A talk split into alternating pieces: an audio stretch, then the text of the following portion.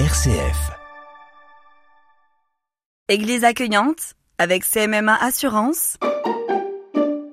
Champenoise depuis 1774. Bonjour, aujourd'hui je vous invite à venir du côté de Vauclé. Alors Vauclé, vous le traversez souvent.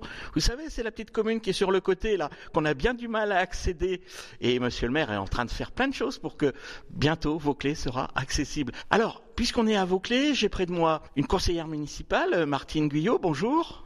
Bonjour tout le monde.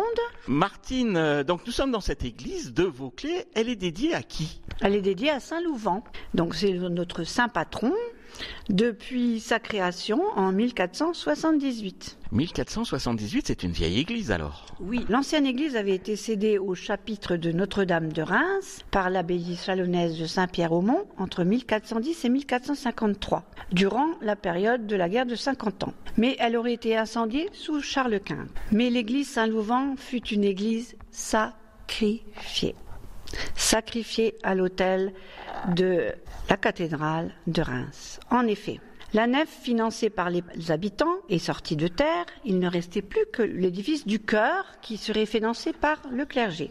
Tout était prêt, les ouvriers, les matériaux, mais en 1481, la cathédrale de Reims flambe. Des ouvriers couvreurs avaient en effet oublié d'éteindre un fourneau à fondre du plomb le soir du 23 juillet et un incendie qui mettra fin au projet des sept flèches, des clochers et du cœur de notre église de Vauclé. Sept flèches?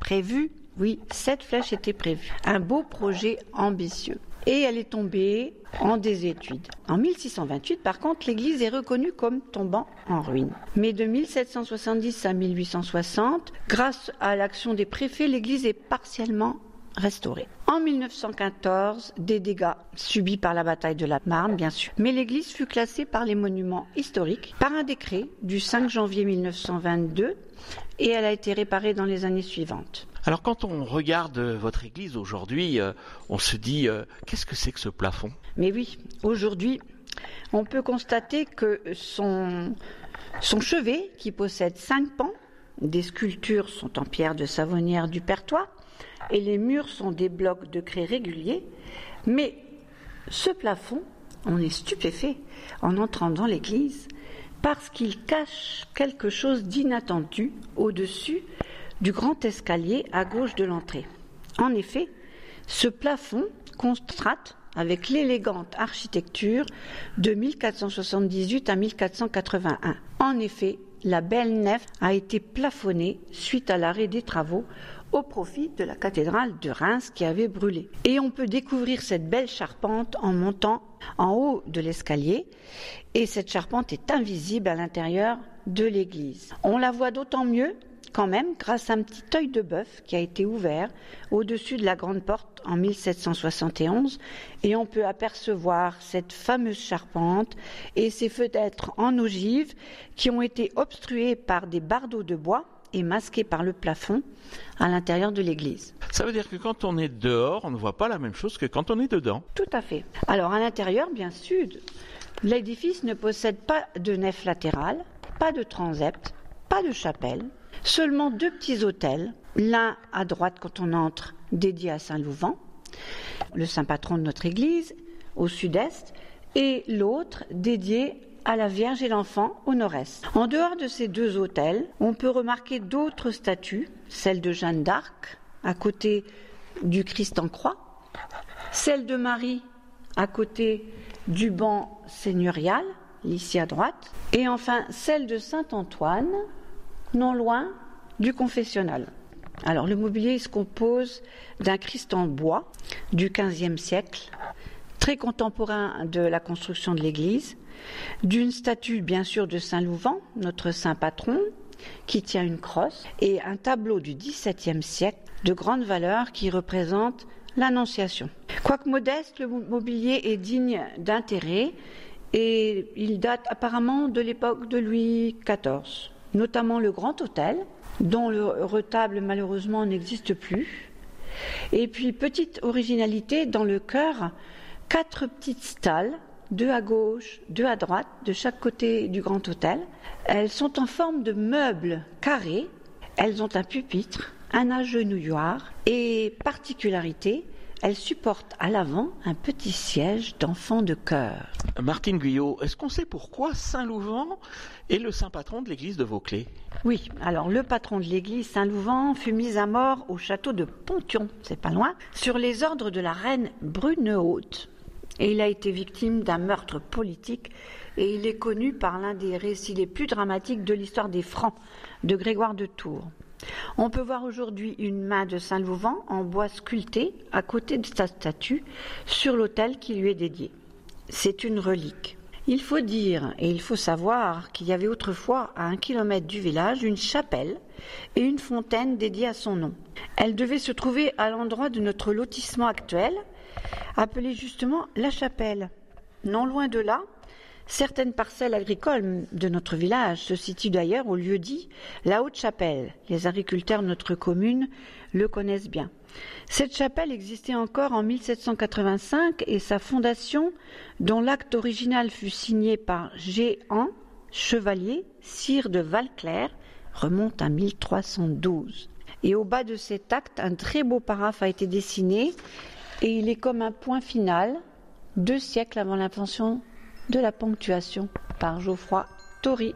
Et on n'oublie pas le superbe tableau qui, provisoirement, est à droite en entrant. Oui, auparavant, il était suspendu au-dessus de la porte d'entrée, mais comme il menaçait peut-être de tomber sur les personnes qui entraient, il a été déposé et adossé au mur euh, droit de l'église. Ce tableau, c'est une peinture à l'huile sur toile avec un cadre en bois massif, sans feuillure mais avec une bordure moulurée. Il est en chêne et badigeon brun.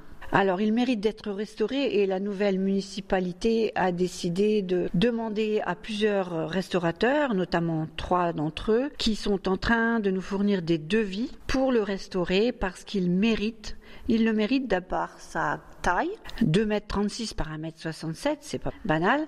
Ensuite, de par sa date, 1687, 17e siècle. Il est signé en bas à gauche, c'est Aubert Fécite 1687, c'est-à-dire fait par Aubert en 1687. Alors après des recherches, il semblerait que ce modèle de tableau soit une annonciation peinte par Pierre Le Dard à Paris au milieu du XVIIe siècle et il se trouve à Notre-Dame des Blancs-Manteaux dans le 4e arrondissement. Euh, cette toile a été restaurée en 98 à Paris, mais notre peintre Aubert s'est inspiré de ce tableau. Il a copié les attitudes de l'ange et de la Vierge, mais il a modifié les fonds et le sol. Il a également éludé les anges du registre supérieur et il a seulement repris la trouée dans les nuages. Il est à noter que la composition de notre peintre Aubert, dont nous ne sommes pas sûrs du prénom, est dans le même sens que le tableau d'origine, ce qui laisserait entendre qu'il a vu et travaillé d'après le tableau de Pierre Ledard et non pas d'après une gravure. Comme on sait que Pierre Ledard était membre de l'Académie de Saint-Luc et qu'il figure un peintre du nom de François Aubert dans la liste de ses membres, qui ont été admis à cette même académie le 3 mai 1683, on peut supposer qu'un lien peut être établi entre eux. De plus, un contrat de mariage de 1636, Pierre le Dard est situé à Saint-Lon-Champagne. Donc, géographiquement, ça permettrait de faire un rapprochement entre notre Aubert et ce Pierre le Dard. Ce contrat concerne celui de son fils Jacques, peintre également. Donc nous sommes en mesure de demander des subventions et d'essayer de restaurer ce tableau qui en vaut la peine et qui est un, élément de notre patrimoine que nous voulons remettre en valeur le patrimoine, c'est bien quand il est à l'intérieur d'une église, mais c'est bien aussi quand on arrive à le montrer.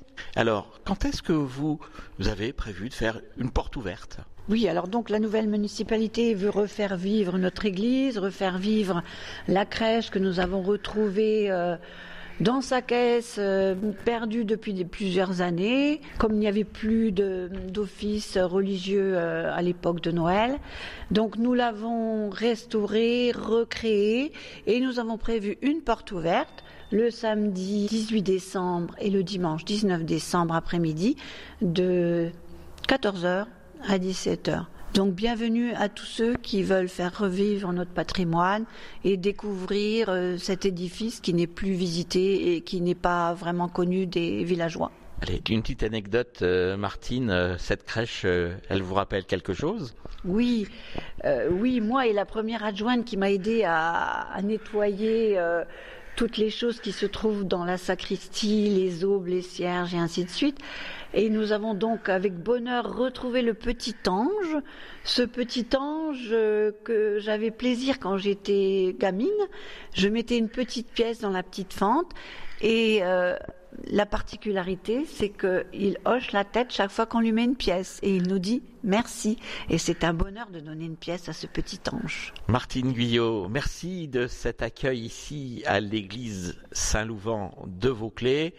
Je rappelle que vous êtes conseillère municipale de Vauclé et que, eh bien, c'est ouvert samedi, dimanche, 18-19 décembre, 14h, 17h. Merci Martine. Merci à tous et bienvenue.